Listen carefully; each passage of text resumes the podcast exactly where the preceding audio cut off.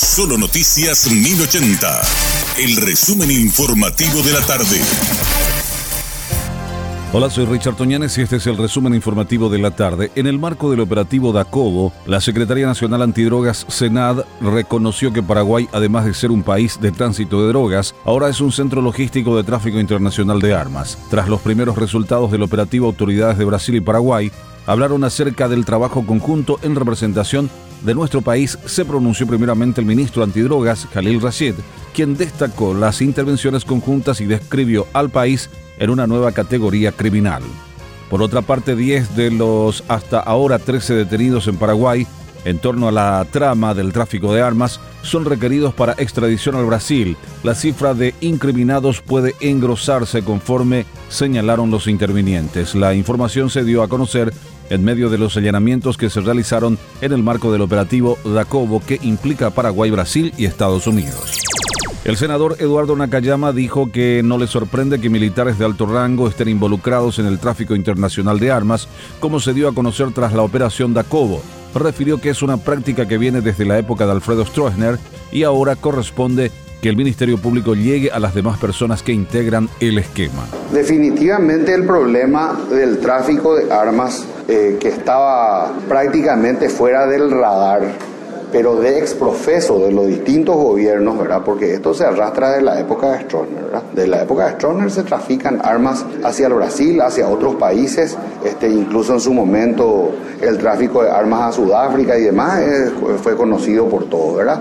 Pero en la, en la, en la época de la transición a la democracia, en realidad ese, ese negocio eh, continuó, ¿verdad? Este, no en pocas ocasiones se han encontrado armas con el escudo del ejército paraguayo en las favelas de Río de Janeiro, en las favelas de Sao Paulo y en poder de criminales. O sea, esta es una red que definitivamente está dentro del sistema y que tiene sus tentáculos en la dirección de material bélico.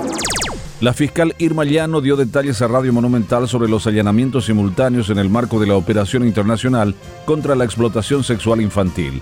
La misma expresó que el operativo también se realiza en simultáneo en otros nueve países y que el objetivo es dar con los integrantes de este esquema delictivo. Esta madrugada estuvimos haciendo dos allanamientos, uno a cargo de la doctora Alba del Valle y otro a cargo de la agente fiscal Silvana Otazú, eh, en base a buscando eh, hechos que, concretos que conlleven a, a la posesión y uso y también no descartamos la producción de pornografía infantil. En ninguno de los dos lugares eh, se procedió a la detención de nadie, teniendo en cuenta que en base a los dispositivos que, se incautaron y habían varias personas eh, con, que podrían haber sido, entonces como no tenemos todavía datos concretos y necesitamos la pericia, eh, no se procedió por el momento a la detención de niños. Señora. Sí, procedimos a la, incautación de dispositivos electrónicos de almacenamiento. Esto a través de un ciberpatrullaje a nivel mundial identifica todos los lugares donde se están bajando materiales de pornografía infantil.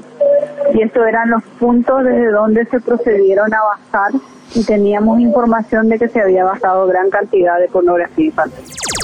Este martes se desarrolló una nueva manifestación convocada por un grupo de funcionarios de la empresa estatal Copaco frente a la sede de la institución. Los empleados de la Telefónica impulsaron esta medida de fuerza para exigir el pago de salarios atrasados correspondientes a los meses de octubre y noviembre. El actual presidente de Copaco, Rodrigo Ferreira, salió a dialogar con los manifestantes. También aseguró a los funcionarios que trabajarán para poder cumplir con sus exigencias y, además, prometió que no habría represalias por organizar la manifestación. Desde la patrulla caminera dieron a conocer una serie de recomendaciones para las personas que irán a la Villa Serrana para participar de la festividad mariana. Desde la institución instan a los ciudadanos que se movilizan hacia la capital espiritual del país a seguir las indicaciones, portar sus documentos y tener en condiciones los vehículos. Se va a exigir la licencia de conducir, la habilitación municipal, las luces y que los ocupantes tanto en la parte delantera y la parte trasera estén utilizando el cinturón de seguridad. Este fue nuestro resumen informativo, te esperamos en una próxima entrega. La información del día aquí, en Solo Noticias 1080.